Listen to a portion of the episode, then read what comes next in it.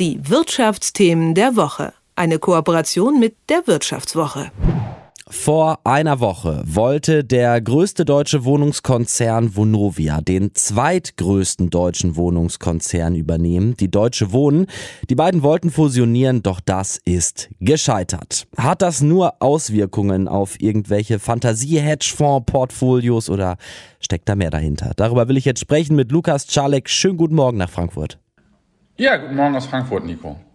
Ja, diese Fusion, die war und, und ist ja politisch auch sehr aufgeladen und eingebettet in eine sehr große gesellschaftspolitische Debatte. Immer mehr Menschen fragen sich irgendwie, okay, wieso dürfen Investoren eigentlich Gewinn mit meiner Miete machen, die ich zahlen muss? Irgendwo muss ich ja leben und ich bin ganz ehrlich, ich gehöre auch dazu und sinnbildlich für diese ungerechte Wohnsituation stehen vielleicht, kann man sagen, diese beiden Konzerne. Die wollten jetzt auch noch fusionieren und sind daran gescheitert. Lukas, woran hat's gelegen? Ja, das lässt sich im Prinzip in ganz, ganz wenigen Sätzen beschreiben. Vonovia hat es schlicht nicht geschafft, die Mehrheit an der Deutschen Wohnen zu kaufen. Die Deutsche Wohnen ist wie die Vonovia ein Konzern, dessen Aktie an der Börse notiert ist und die Vonovia hätte einfach nur 50 Prozent der Aktien der Deutschen Wohnen an der Börse einsammeln müssen, kaufen müssen. Aber die Vonovia hat es nicht mal geschafft, 48 Prozent der Aktien einzusammeln. Tja, und da gilt dann halt der Spruch, knapp daneben ist eben auch vorbei. Ich habe gelernt, das ist gar nicht so selten, dass Fusionen nicht klappen. Was macht jetzt dieses Scheitern so besonders? Ja, da hast du erstmal total recht. Es scheitern immer wieder Fusionen. Das liegt dann zum Beispiel daran, dass es ein Unternehmen gibt, das gar nicht gekauft werden will. Manchmal entschließt sich einfach ein Konzern und sagt, wir wollen Konkurrent XYZ kaufen. Die wollen das gar nicht. Das sind sogenannte feindliche Übernahmen. Aber dieser Vonovia Deutsche Wohnen Deal, das war überhaupt keine feindliche Übernahme. Beide Seiten wollten den Deal. Die Aktionäre wollten eigentlich auch den Deal. Sogar der regierende Bürgermeister von Berlin wollte ihn. Und dann ist das Ding trotzdem in die Buchs gegangen. Und das macht eben das Ganze so besonders und das macht auch das Scheitern so peinlich für alle Beteiligten. Und ich habe mit einem ähm, Fusionsberater gesprochen, das ist ein Veteran der Szene, der sagte mir, ja, so ein Fall wie jetzt, das hätte er einfach noch nie erlebt. Wie kann sowas passieren? Tja, dafür gibt es jetzt zwei Erklärungen. Die eine stammt von Vonovia. Das Unternehmen muss ja auch gucken, dass es sich da in eine, aus seiner Sicht rechtes Licht rückt. Und Vonovia behauptet, naja, die Investoren seien schuld gewesen, die hätten gehofft, noch mehr Geld zu bekommen, die hätten zu hoch gepokert, die seien im Prinzip zu gierig gewesen. Ich würde sagen, das ist nicht mal die halbe Wahrheit. Ich konnte mit einem, ich konnte mit jemandem sprechen, der an den Fusionsgesprächen beteiligt war und äh, der meinte, es seien schlicht äh, handwerkliche Fehler gemacht worden. Und zwar ganz, ganz viele. Und äh, der hat gesagt, das Zusammengehen sei gescheitert. Und das ist jetzt ein O-Ton von ihm wegen groben Unvermögens. Solch deutliche Worte höre ich von solchen Beratern auch nicht allzu oft. Was sind denn handwerkliche Fehler in so einem Business? Ja, also was man wissen muss, äh, bei solchen Übernahmen gibt es wirklich eine Herrscher an Beratern, die zum Einsatz kommt. Das sind zum Beispiel Anwälte, aber eben manchmal auch Berat Banker natürlich. Und diese Banker haben natürlich zum einen die ganz klare Aufgabe, das Geld bereitzustellen, damit das eine Unternehmen das andere kaufen kann. Ähm, und zudem haben die Banker aber noch eine andere Aufgabe. Die müssen nämlich die Investoren, die Aktionäre überzeugen, dass die ihre Aktien verkaufen. Also in diesem Fall an die Vonovia. Und daran hat es offenbar gehapert. Also wollten die Investoren doch nicht verkaufen und äh, waren doch nicht von dieser Fusion und von der Übernahme überzeugt. Doch, ähm, doch, doch, das äh, war schon so. Aber die Investoren sind offenbar davon ausgegangen, dass die Übernahme schon durchgeht und genug andere Investoren ihre Aktien der Deutschen Wohnen schon an die Vonovia verkaufen werden. Und eigentlich hätten die Banken, und das macht die, die, die ganze Sache für die beteiligten Banken, dazu gehört unter anderem die US-Großbank Morgan Stanley, macht diese ganze Sache einfach äh, besonders peinlich. Die hätten auf die Investoren zugehen müssen und sagen müssen, hör mal Jungs, äh, liebe Investoren und Hedgefonds, wir brauchen eure Aktien, sonst klappt dieser Deal hier nicht. Aber das haben die offenbar nicht gemerkt, das hat auch die Vonovia nicht gemerkt, dass der Deal auf der Kippe steht. Keiner hat mit den Hedgefonds äh, keiner hat den Hedgefonds gesagt, da steht der Deal auf der Kippe. Und ich habe sogar mit einem äh, Londoner Hedgefonds sprechen können, der gesagt hat, äh, ich hatte zwar deutsche Wohnaktien, aber mich hat überhaupt niemand angerufen.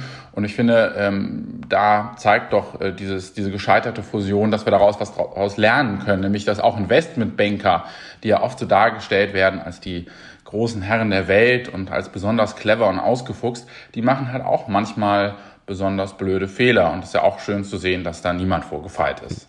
Wenn das Versagen jetzt aber so offensichtlich ist, äh, Wie erklärst du dir das, dass, dass da sowas passieren konnte? Ja, ich glaube auch, dass ähm, auch Profis äh, wiegen sich manchmal, und das war in diesem Fall so, einfach in der Sicherheit, ähm, die es gar nicht gibt. Die haben einfach gedacht, ähm, das Ding geht durch. Ähm, ich weiß auch, dass diverse Banker und Anwälte einfach in Urlaub waren, als die Frist auslief, bis zu der die Investoren ihre deutschen Wohnenaktien äh, an die Vonovia verkaufen konnten. Und ähm, wie sicher die sich waren, das zeigt noch ein weiteres Beispiel. Die Deutsche Wohnen hat nämlich Aktien an sich selbst besessen, und zwar viereinhalb Prozent. Und jetzt erinnern wir uns, der Vonovia haben ungefähr zwei Prozent gefehlt, um die Mehrheit an der Deutschen Wohnen zu erlangen. Das heißt, wenn die Vonovia einfach der Deutschen Wohnen ihre eigenen Aktien abgekauft hätte, dann wäre man problemlos über diese 50%-Schwelle gekommen. Aber die Vonovia hat gesagt, nö, das sparen wir uns einfach das Geld. Wir sammeln den Rest der Aktien einfach schon so ein. Das wird schon hinhauen. Tja, und da muss man sagen, die haben wohl nicht zu hoch, sondern schlicht zu niedrig gepokert. Jetzt will man es ja aber nochmal probieren. Also das Thema ist jetzt ja nicht vom Tisch und die Zeit sitzt allen Beteiligten auch ein bisschen im äh, Nacken, denn das alles soll auf jeden Fall vor der Bundestagswahl noch durchgehen, denn politischen Druck und so weiter, wer weiß, wer da in den Bundestag kommt und auch in Berlin stehen Senatswahlen im September an. Wie geht's jetzt weiter? Wie bereitet man sich jetzt darauf vor? Verkauft man jetzt einfach die eigenen Aktien doch oder wie ist da der Stand? Ja, in der Tat. Die Bundestagswahl ist für diese beiden Konzerne äh, ein sicherlich sehr einschneidendes äh, äh, Geschehen, ähm, weil man nicht weiß, wer nachher regiert und wie man dann auch den Wohnungsmarkt, du hast es ja am Anfang gesagt, das ist einfach ein ganz wichtiges politisches Thema, wie man den Wohnungsmarkt reguliert. Und jetzt richten sich im Prinzip alle Augen auf die Vonovia, denn die will ja schließlich die Deutsche Wohnen übernehmen und nicht andersrum. Die Vonovia hat ihren Anteil an der Deutschen Wohnen jetzt in den vergangenen Tagen schon auf knapp unter 30 Prozent erhöht. Und äh, eigentlich ist klar, dass die Vonovia die Deutsche Wohnen jetzt eher früher als später übernehmen muss, denn ich würde sagen, die sitzen in einer Falle. Wie? Was heißt Falle?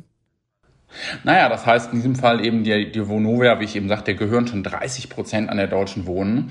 Und wenn man sich jetzt entschlösse, diese Übernahme halt doch nicht durchzuziehen, naja, dann muss sich ja die Vonovia die Frage stellen, was mache ich denn jetzt mit den Aktien der Deutschen Wohnen? Und die Antwort wäre, dass man die verkaufen müsste. Aber ich meine, verkauft mal 30 Prozent der Aktien, ja, da wird der Kurs ganz schön in den Keller gehen.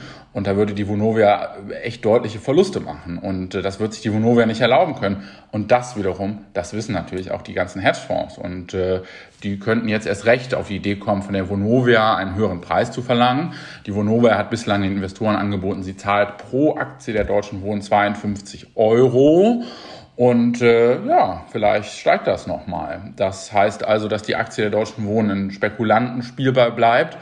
Und äh, da wird die ganze Sache all jenen weiter Auftrieb geben, die sagen, ja, diese Fusion zeigt, dass man halt nicht mit Wohneigentum spekulieren sollte. Noch eine letzte Frage äh, zum Schluss. Heißt das eigentlich, dass ich persönlich jetzt auch ein bisschen dafür sorgen könnte, so rein theoretisch, wenn ich jetzt ganz viel Geld hätte, dass Vonovia und die Deutsche Wohnen noch mehr Geld verdienen, nämlich indem ich Aktien kaufe? Ja, ich bin ja ganz erstaunt, dass, äh, obwohl du ähm, etwas gegen Profite mit Immobilienkonzernen hast, fast so ähnlich denkst wie ein Hedgefonds. Aber äh, klar, du könntest darauf wie ein Hedgefonds äh, eine, Vonovia, eine deutsche Wohnaktie kaufen und hoffen, dass die Vonovia, sie, die, die, die, die Vonovia dir die Aktie zu einem höheren Preis abkauft. Das Problem bei Spekulationen ist immer, auch wenn das jetzt sehr gewiss ist und die, dort, die Vonovia wohl mit dieser Übernahme voranschreiten wird, kann natürlich auch einfach daneben gehen und am Ende bleibst du auf der Aktie sitzen, weil aus irgendwelchen Gründen, die wir heute nicht kennen, die Vonovia doch nicht äh, diese Übernahme macht. Ja, und dann musst du halt gucken, was mit diesem Papier, was du mit dieser Aktie machst. Aber du sprichst einen ganz wichtigen Punkt an, den ich total interessant finde und total vernachlässigst in dieser Wohnungsdiskussion. Da wird ja immer darüber geredet, diese Wohnungskonzerne zu enteignen. Ich frage mich manchmal, warum man nicht ein Programm auflegt, damit die Mieter einfach, die Mieter der Deutschen Wohnen oder der Vonovia einfach Aktionäre der beiden Konzerne wohnen und quasi, wenn man so will, an ihrer eigenen Ausbeutung partizipieren. Ja. Das kann man, oh, bevor wir jetzt zu politisch werden, aber eine Vergesellschaftung sollte ja in der Gesellschaft stattfinden und nicht an der Börse. Äh, aber Lukas, ich kann unsere Diskussion und deine, unsere Vorschläge einfach mal auf Reddit stellen. Vielleicht äh, interessieren sich da ja ein paar Leute für, kaufen da ein paar Leute Aktien und vielleicht, äh, ja, klappt's ja so. Ich danke dir vielmals für das Gespräch, Lukas. Sehr gerne, danke. Ciao. Tschüss. Die Wirtschaftsthemen der Woche. Eine Kooperation mit der Wirtschaftswoche.